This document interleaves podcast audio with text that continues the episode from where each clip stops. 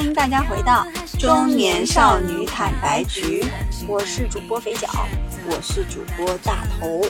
嗯，那这期我们聊一点轻松的话题吧，因为我们上一期说了，上一期就是我们本年度职场系列最后一期，对后面我们都会更新一些稍微轻松愉快一点的话题，例如最近煲的剧呀、看的综艺呀、追的明星啊，就是娱乐项。让大家的嗯焦头烦烦恼的年底对稍微舒缓舒缓。嗯因为你知道吗？有很多听友给我们评论，把我们的这个节目就是当成一个，比如洗澡、刷牙、刷牙，或者是平时就是通勤时候听的一个这种杂外音啦。啊就我觉这得几个是人就呗，陪伴音，我觉得陪伴的作用 是我们播客主要的作用，嗯嗯嗯，所以我觉得我们这期聊点轻松的。好，哎，最近有一个剧，不知道你有没有看，它是网剧，就是只在网络平台上播的，嗯叫做《爱很美味》。是，好看，我看了。对，然后这个剧的话，呃，但我觉得它名字有点俗哎，就是“爱很美味”这就四个必须字吐槽他这个名字是怎么这个起的，名字，就是非常的。让人就不想看。我本来以为是围绕着就是做饭的节目，不过里面也的确是会有一些，他们每一期可能会在一些餐厅里的场景，对然后其对中一个女主角也非常会做饭，嗯，也有也有这种东西吧。但是它其实你有没有你你你之前有没有看过一部就是李安的经典那个电影叫《就饮饮食食男女》？嗯，我他我我会觉得《爱很美味》跟有点致敬那个饮食男女的那种感觉。但是作为一部电视，有一句女性向电视剧，我觉得它也好像这个名字起的不够吸引人，对不对？对他们说这是被名字耽误的一对部，应哎该更火的剧。如果让你起名字，你要怎么起？啊，我想 想啊，我大概会想三个女人一台哎戏，这个名字更没 有人看了，感觉是婆。婆妈妈的剧，嗯，你会叫什么呢？我会叫叉叉女人吧。叉叉女人，欲望女人，对对对，或者嗯是都市丽女人。 都市丽人，哎，都市丽人也不比我三个女人一台戏好 哎、都市丽人是个内衣品牌吧？对对对，那我但我其实坦白讲，虽然我们俩吐槽他的名字，但我们俩也想不出更好的名字来了，对不对？对，的确，反正是吧？对。爱然后的，嗯，对这部剧，我是不知不觉被安利的。嗯，然后呢，我本来刚开始就是抱着说试试看的态度，反正就是也没啥事儿嘛，就是边看边干别的。结果一一看上就上头嘞，嗯就连看了十几集。现在不是更新到十四集了嘛？嗯，我就连一直看到十四全集看。完了，对不对？对，嗯然后其实我想跟你探讨的是，为什么这个剧会那么让容易让人上头？你觉得哪些点它很很让嗯人上头？就是你知道看剧上头这件事情啊，剧的节奏、剧情是我觉得是第一位的，它的节奏非常好，哦，我觉得那就是节奏很快嘛。对，不拖沓，对，然后每一期每一集都讲一正经八经事儿，嗯，对。不是拖你时间，不是让浪费你的那个，就拖着你嘛，说一些很很漫长台词，每一句台词嗯都没有废话，对它好像你不觉得它的节奏有点像那种美剧或韩剧？，对对对，就它每一集是一个比较完整的一个要表达的，嗯，可能主旨。对这些女性从小的时候的一些性格缺陷也好，性格选择也好，反正就是跟她性格相关的一些东西，然后在在她在选择一些东西的时候的一些实际上的一些表现。因为你知道为什么吗？就这跟这部剧的导演非常有关系。嗯，这部剧导演叫陈正道，他首先是一个台湾人。我跟你说说他拍过什么电影，你就知道了。嗯，《重返二十岁》你看过吗？杨子姗演的，就是翻拍韩剧的那个嗯，《催眠大师》，你看过吗？但悬全疑员大师这些感觉跟爱很美味是两个，但是我想说的是说，他因为有拍电影的这种经验和感受，他对镜头的调度，对整个剧情的设计，你不觉得他每一集都很电影化吗？嗯，是的，对吧是的，？这种感的确觉，所以，所以我想说的是，因为这部导演《盛夏光年》也是他拍的没看过。啊、是一部同同同性片。对，就是第一啊，台湾人真的很会拍爱情；嗯，第二，他是电影导演。哎就是，它豆瓣评分多少？哇，八点四分。对，现在这部剧豆瓣评分那八很点高四哎，对，嗯所以我就想说，这部导演成就了这部剧。我觉得看导演看剧呢，还是大一个大原则没错的啊，嗯，嗯就是是你知道吗？这个导演我不知道他应该是不是本人就是一个同性恋，所以他其实， 呃，呃没有查过，你哎我不知道你哎有没有看看的时候有没有看弹幕？嗯哦嗯，就最新的一集十四集还是十三啊，我知道，我知道那个张含韵不是跟一个就是黄先生黄先生就是在一个嗯酒吧酒吧里面看演出，对那个演出是一个男扮女装这样的一个对表演，对，然后他就很欣赏。哎，不过我还没有就是揪揪出那个男的到底是不是个同性恋，是吗？是呀，是呀，但他很隐晦，他那段表达非常隐晦，对，很隐晦。然后那他段只能们靠弹幕解嗯决你的疑惑。对，然后他们就说，因为那个那个黄先生不是说他老婆和她的闺蜜，那个闺蜜是打引号的闺蜜，嗯，对，就是我就从那个里面，然后很多弹幕就说，嗯，不愧是陈正道拍的，哦，我就觉得可能，啊，那那哎，那就是要，然后又嗯跟你刚才说他之前拍过什么《盛夏光年》这种，对，我觉得可能是有关系的，而且我觉得，因为他如果是这种身份，他的情感真的会非常细细腻腻，就我们对身边的这种，你也能看得出来，情感很细腻。嗯所以他在表述女性的，他真正在拍一个女性的这种电视剧的时候，嗯，他的那个很多点就很打得戳中很你对对，他其实有里面有很多细节，待会我们俩可以聊一下，就哪些点戳中了我们觉得哇，就是那种感觉。对。但这部剧呢，我我不知道啊你推荐男听众看吗？就因为它确实是一部女嗯性向的剧，我觉得可以看，因为看嗯如果男听众是抱着说我想更了解女性，更了解我周边的我的女朋友，她平时大概嗯怎么想的，嗯，其实这部剧的表达女性的还这蛮好种的，对吧？刻画的还蛮细致、蛮真实的。嗯，嗯，那就刚才你说的第一个叫节奏很快嘛，对，就是整体很爽，嗯，然后编剧好像也非常懂观众的耐心，真的不是很长，而且它就是真的很现实，因为它拍的是疫情期间的很多事儿，是非常贴近你的生活，有没有？嗯，所以他就会在人物的恋情和关键时间点上给了非常多的一些。就是加快的一些设定，我对觉得这是第一个。对第二个为什么很上头？我觉得你有没有觉得这部剧的画风非常真实？哦，对，是没错，素颜的女主角吧，我几乎素颜的啊，女主角，然后以及没有补的发根，对，就染完嗯好没有真补的实发啊，根，啊，然后以及我觉得王菊身上就体现的非常真实，因为她本身她不是一个长相非常突出的出众的女演员吧，但是长得也还她都挺不好能看，算一个女员。演员，其对，实反正她第一次演戏嘛， 对，然后她那个不是她会去跟健身教练去约会的时候，她就会换成运动装嘛。对，她有的时候你看她有一些戏，她都是没有穿 bra 的，就是那种真的是在家里洗完澡套上一个就出去了。哦然后也没有不带妆，即就是她可对能带了一些裸妆，但那个不妆是，很我觉得淡裸淡妆都没带，因为脸色发黄。哦这样子，对，没有，反正没有口红，没有什么眼，嗯什么嗯，就真是大这睫三毛个女啥演的员真的在这部好剧真里实哦，我觉得不算好看。但是她们的素颜状态都不错，呃，素颜状态不错，但是嗯就感觉真的可能没怎么化妆，顶多打了个底而已。对，对对，反好正真就实，是眼影啊、什么眉毛啊、口红啊都没有。嗯。我觉得这个也是大家非常喜欢的一点吧，嗯就觉得画风非常真实。因为你知道，在现在的这种时代下，不管是都市剧还是古装剧修，的都不行，演员就是活在滤镜里的呀。对对，修图又加上，修的不行，嗯嗯确实这点我对同意。然后第三点，我觉得是，嗯，这部剧非常有趣。嗯，因为里面有非常多搞笑的台词跟设定，你就是它很多场景是很好笑的，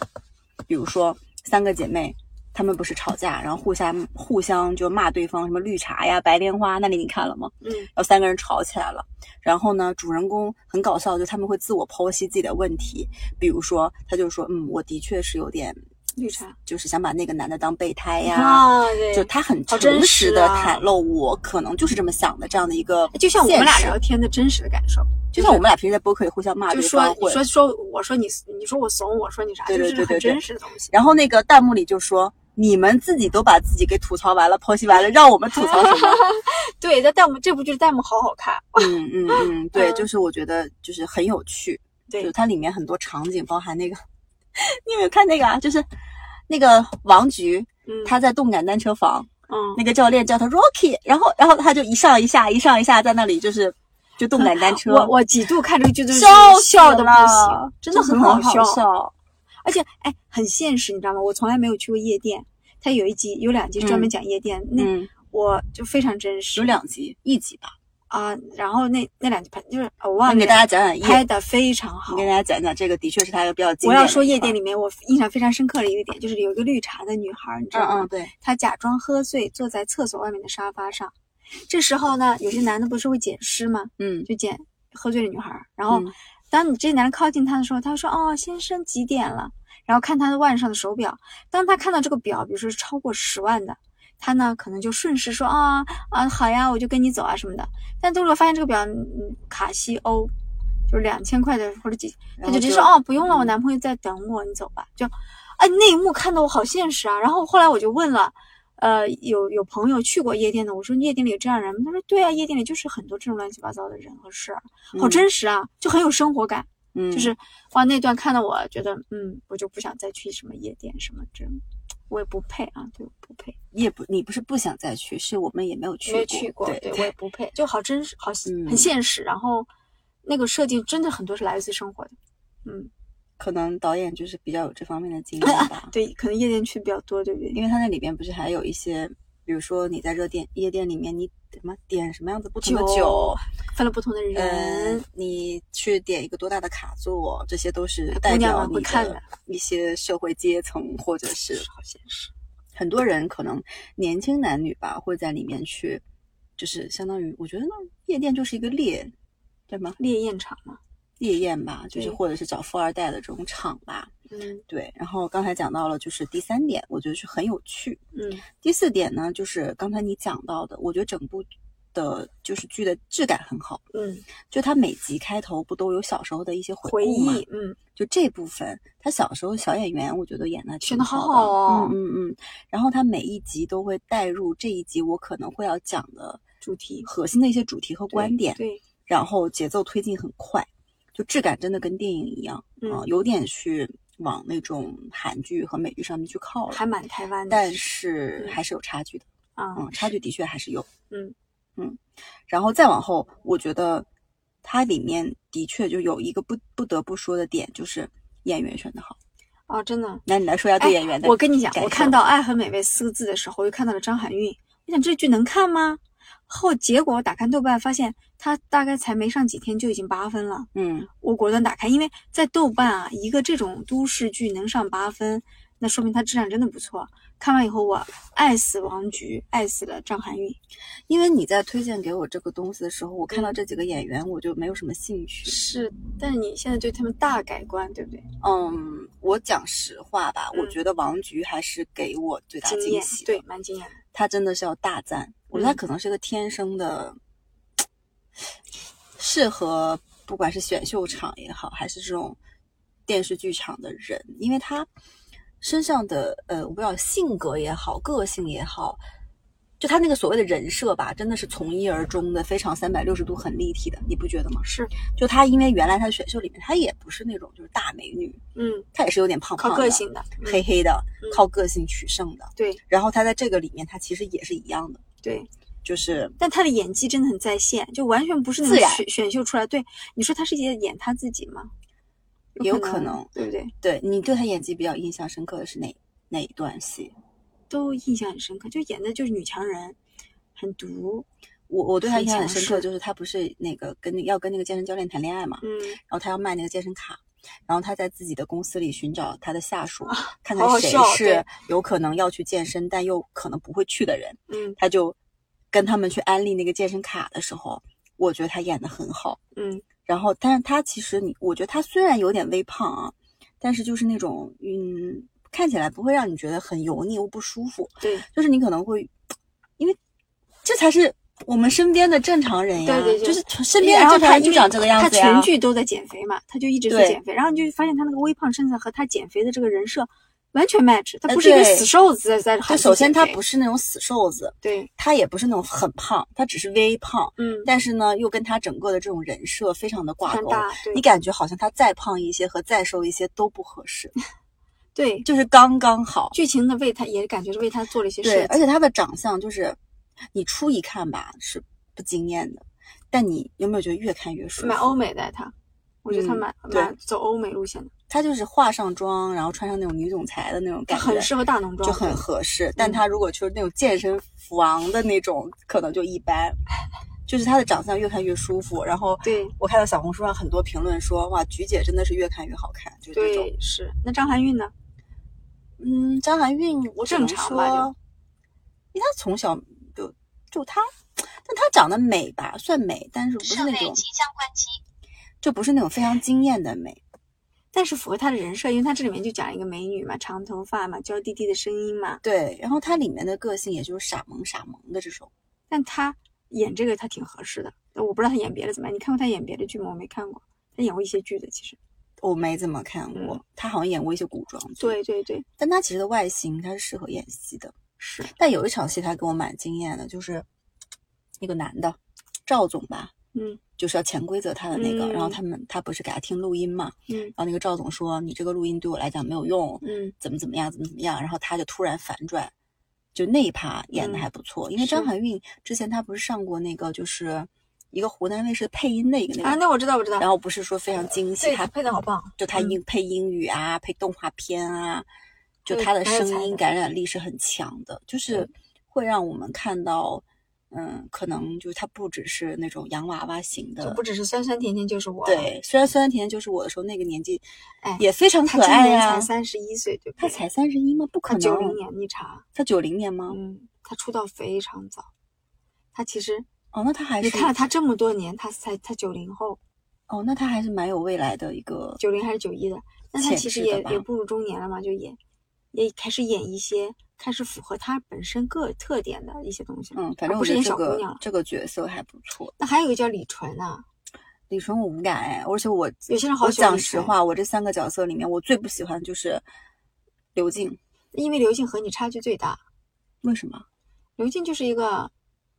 有点老古董，也不是老古董嘛，死也蛮死板的，有自己的原则，然后做事就一一板一眼的那种啊。就嗯，和你差距是不是最大？就不是那种很放的、很放纵、很自由，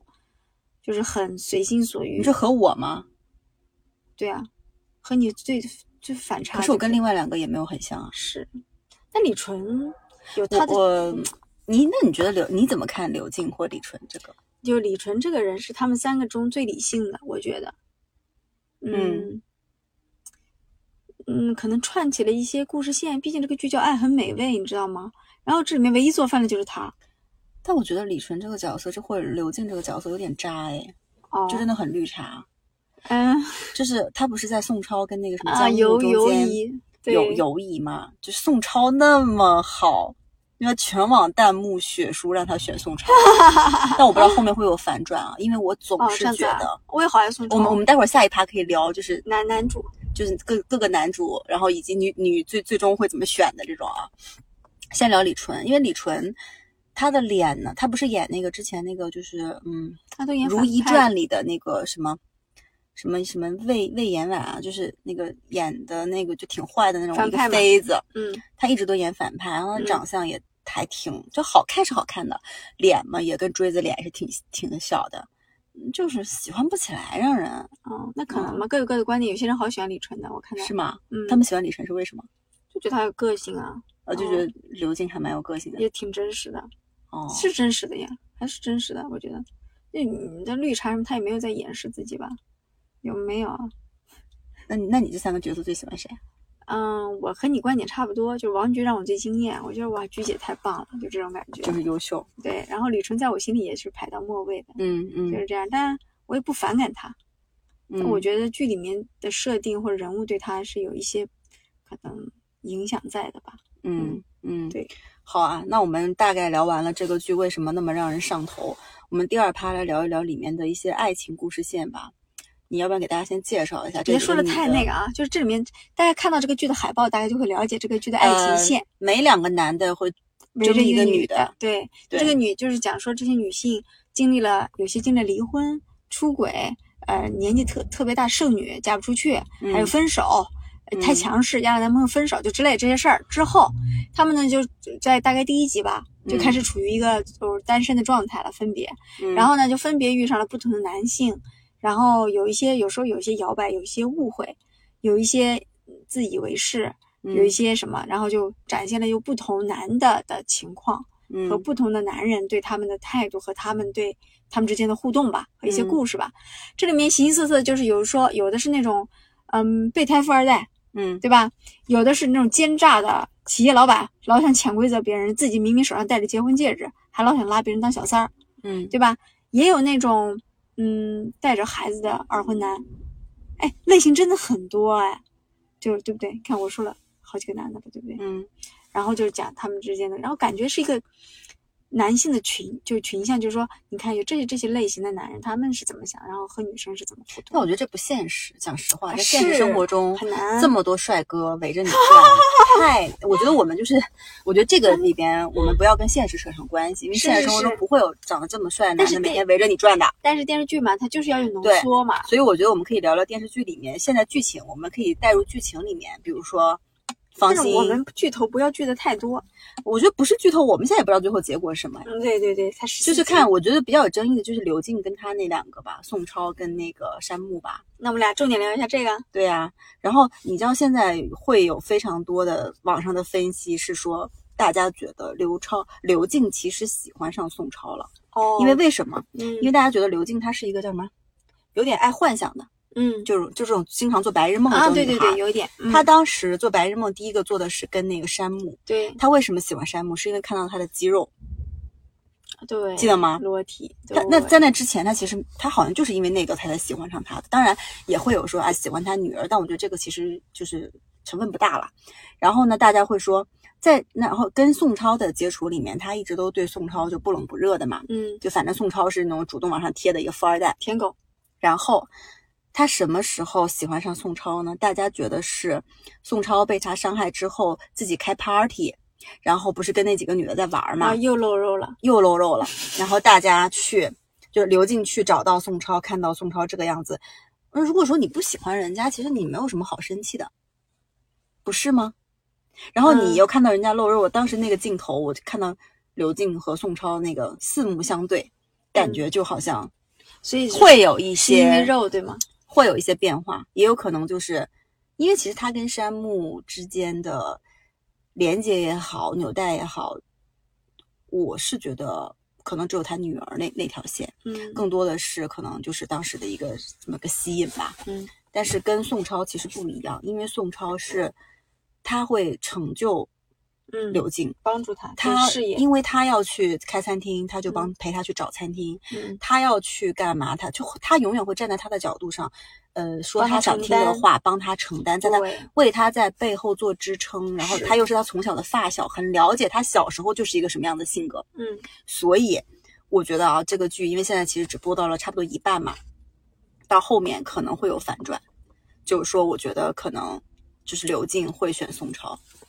嗯，我觉得不是山木，因为山木我是不是看起来因为你你也想选宋超，不是，我觉得是从这个剧情里面，你分析出来的？嗯，对，因为而而且他宋超他也没有去勇于拒绝呀，就是就宋超想怎么对他好就对，就怎那么对反他正好我表个态啊，我一定是选宋超的。那为什么你为什么选宋超？哎然后一个奶乎乎的小小舔狗， 然后又富二代，嗯然后对他特别好，感觉嗯挺专一的，嗯挺专情的。嗯，然后就是用挥挥金如土的方式，但是这种方式可能不好，但是并不让人恶心和下作，就是一种傻傻的，就是感觉我只有钱了，嗯，付所以出我我才的说所有嘛，就现实生活中没有这对种对，事但。我好爱他，对，对对所以没没关系，现实中我肯定对遇不到，反正但那是我就很爱这种嗯，，那刘静，反正我们先分析到这儿。然后夏梦，她之前分手的前男友和这个健身教练，你觉得她会怎么选？最后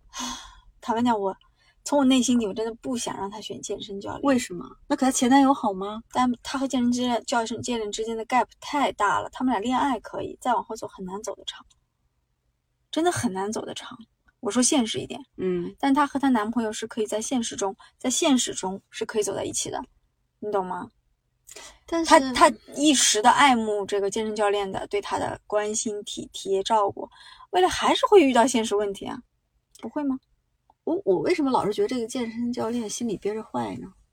哦，你因为是不是因为健身教练这四个字？不是，我就觉得这男的是有预谋的，哦，要不就这男的早就知道他有钱，也有可能，但是我不知道啊，还是我阴嗯后谋面会论啊反。转。嗯，嗯，然后弹幕里也也很也很说，别理这个健身教练，他可以要卖卡什么的。 但是但是她的前男友真的也没有好到哪里去，我觉得她前男友是一个没什么能力又有点大男子主义的这么个男的，当然后面有转变，嗯，嗯，就挺难说的。是，有点难说，他这条线，但我我觉得现实中还是他前男友嗯这种吧。你觉得现实生活中像夏梦这种小富婆儿会喜欢上健身教练这种跟她收入差距如此我之觉大得的人吗？会，但是我觉得会比较短暂。嗯我觉得一定会，那种很就感觉很新鲜嘛，刺激嘛。我 觉得夏梦为什么会喜欢健身教练，可能是因为她最落魄的时候，这个男的就什么怎么，不管是就什么走走出失恋的唯一好好办法是开始另外一段恋情嘛。然后加上这个男的，因为夏梦很在意自己的身材，但这个男的其实一直一直都在鼓励她说：“你身材很好呀，你不胖呀，对吧？”就是我觉得这个可能是有关系的。嗯，对，但是下就是健身教练，目前到目前为止人设还没有破掉，就目前还好，可能后面即将破掉吧，因为一共二十才二十几集这个剧，不多的，哦那也快了呀我。们都开了大半儿了。嗯，那那那我们说一下，就是芳心吧。放心，我觉得最最没有什么悬念吧，可是他为什么喜欢那个蛋糕师啊？我我其实对这个这一对儿我不太理解，因为我觉得芳心条件那么好，这个蛋糕但师是嗯放心，你们发现她就是一个小公主，一个豌豆公主，她有很多的食物不吃，很多过敏。她以前她的前夫不是给她照顾的特别好吗？嗯这个蛋糕师也是一样，她在放心在生活上非常依赖别人，嗯她因为有生活上的依赖照顾，会给她巨大的安全感和幸福感。这我觉得是促使她和面包师在一起的非常重要的一个因素。嗯你记不记得他以前他刚离婚了，然后他这个敏感那个敏感，这个不能吃那个不能吃，自己坐在家里很落寞。然后突然面包师送一个他，送了他一个没有麸质的面包，那就好，那就很很舒服啊，很开心啊。虽然他后来开始学会自己成长了，但是似乎从目前来看，他对自己的照顾还不远远不够，他独立性还远远不够。嗯，反正就是那个面包师目前好像也没有体现出来很喜欢他，有一点苗头嘛，有点苗头，就是只是觉得根据剧的正常推进的一个苗头而已吧。嗯，可能吧。嗯，然后哎，其实我觉得还有一点要说的是，这部剧里面不是那种，就是大家都在说，这部剧里的中国式父母才是真正的中国式父母，就是刘静的爸妈，就是这对爸妈既 没这有个好好过往的一些剧里面那种无底线的为儿女去奉献的这种感觉，嗯也没有那种吸血鬼式的那种狗血的设定，而是演绎了另外一种非常少见的，但是其实是真实存在的嗯视角，就是中国式父母残忍的爱。就是残忍的爱是说，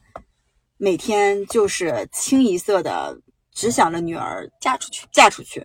然后在相亲和这种婚姻市场里面任男人挑选，说我女儿会做饭啊，你看我女儿会做这么好的饭，就是开餐厅干嘛呢？去你们家给你们做饭，就是这种感觉有没有？然后还有加上就是那个夏梦的父母嗯，和那个叫什么，就他那个什么什么王什么张张继冲还是什么的，对对对，那个他的父母也是那种传统的父母，就是他们，我我会觉得就是很多父母在儿女的这种婚姻上或什么上，嗯，他们其实有点想要去往那个模式上去，他们只是想让自己的儿女完成叫结任婚务或生子这件任务，但他嗯没有真正的去站在儿女的角度上去考虑，他们两个其实已经分手，那是有问题的。挺现实的。你不觉得吗？就是，嗯嗯，很多父母都是这样的，他对不太会考虑他，因为比如说你说啊，我跟我老公吵架，我们要离婚或怎么样，你父母肯定劝，就是劝和不劝分。嗯，他劝和的理，哎，你看你带着孩子，你这个时间点离婚，对吧？以后日子怎么过呀？但他不会站在你的角度上，可能更多的站在说一个人生之为人的一个本身的情感上的，或者是一些实际上矛盾上的一些需要，他会把嗯，他会就中国式父母会有点让你把你自己的那个情绪隐忍下去的感觉，嗯你有没有？我觉得他们就是把现实中父母会说的一些点放大了，夸张的用夸张的手法表现在他们的父母之后。可能现实中的父母呢，这些毛病都有，可能比较分散，嗯但，他们就是集中的表现了一下嘛。对。然后我觉得夏梦的那个父母，他们就觉得女儿翅膀硬了，让自己丢面子。如果要离婚的话，你看我女儿那个像喜欢上别人了，啊，然后怎么怎么样，她翅膀硬了，啊就她要跟她老公就是跟前男友就就就就要分手，就不结婚了。他们会觉得自己面子上是有这种丢失的，所以我觉得中国式父母其实挺多都是这对，种因为他们几个感觉演的都是八零后，就是对吧？算吧，我九零。我感觉80和对我和我们的生活还蛮贴近，和我们嗯八零后的嗯生活嗯还蛮贴近的。嗯，对，行吧，那我们最后来聊一下吧。我觉得就是一个问题，就是其实这部呃这部剧有点开启了真正的中国女性、当代女性向电影的一个，我觉得开端嘛。我觉得这部剧算是一个开端，或者之前中国有这种类似的真正在女性剧的女性这种视角的剧吗？我说是现代剧哦，我看的不多，我也没什么印象。就我觉得大女主剧不能算，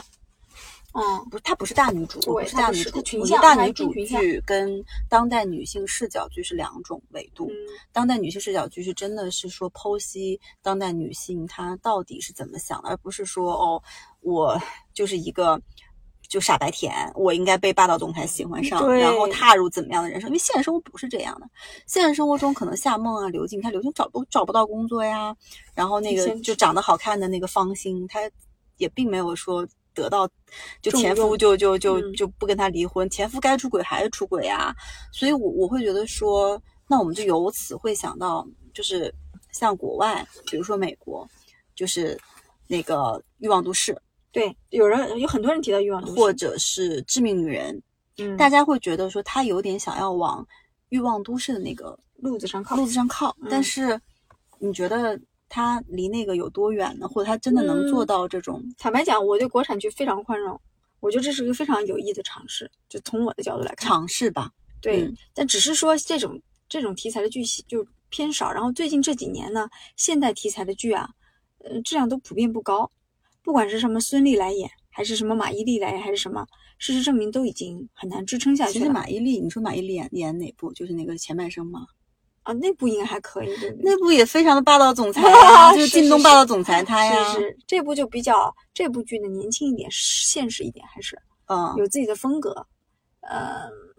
我我觉得是不错啦。就是我我一会向嗯，觉得国产剧，但是因为导演是个台湾人，我一向觉得国产剧做这样这做出这种非常尝试，我还是觉得算是很成功的。你有没有觉得这个尝试，其实我觉得跟导演、跟演员有有有关，就他的嗯成功，对，但更多的是跟现在这个时代大背景相关。嗯，你放在五年前、十年前，可能当代女性或都市女性的这种思想解放也好，或者是真实面对自己的情感和这自己的需求这方面，其实我觉得在近两年是的确有非常大的一个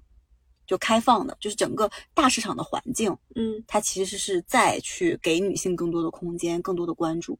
嗯，如果你放在五年前、十年前，其实未必它就能拍得出来，因为大家会觉得啊，这跟社会上好像大的那种方向不太一致，哎，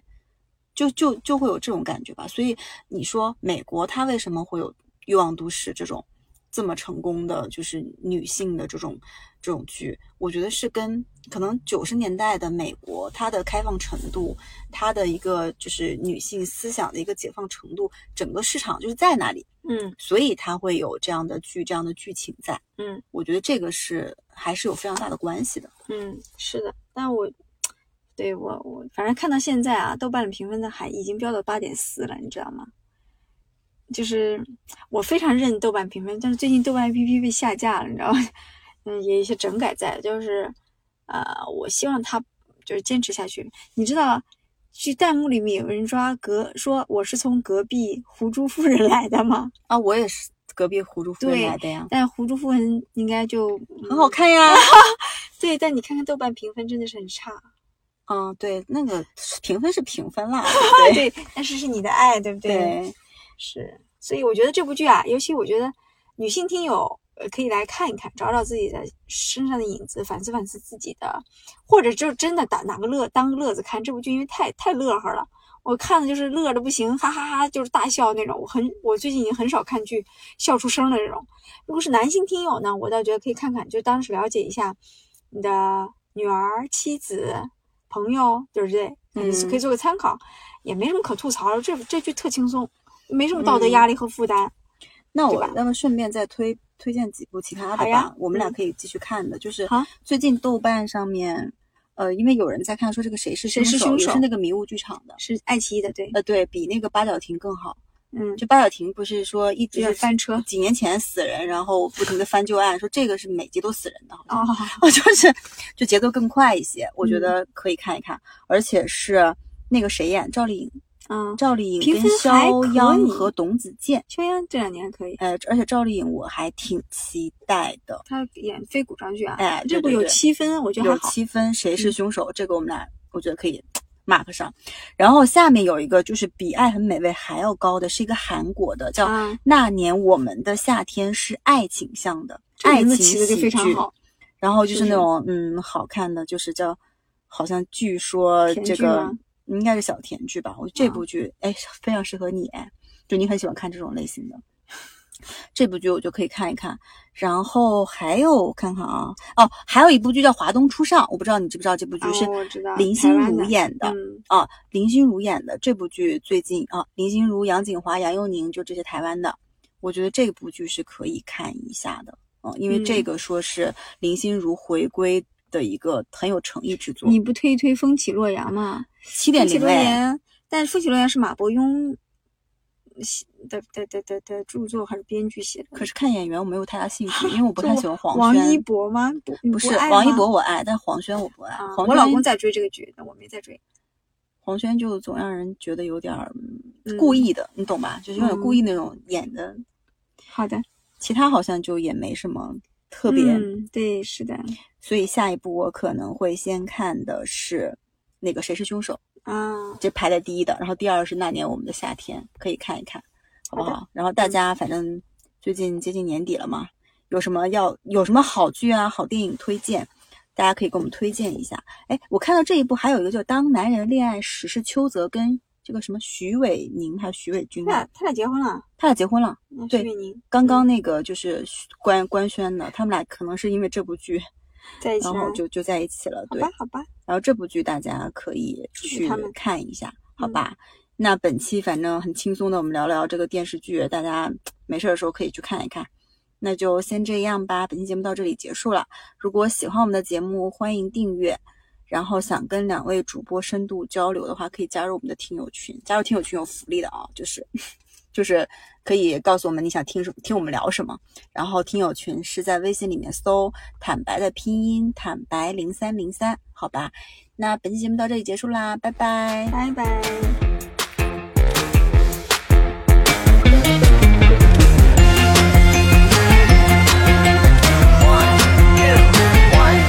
打开菜单，今天你想来点什么？老样子还是尝试新的味道？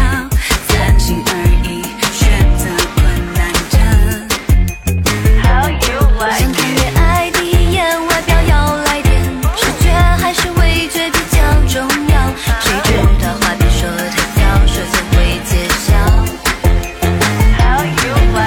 吃不到就算葡萄，网友评价并不可靠，食色性也很自然。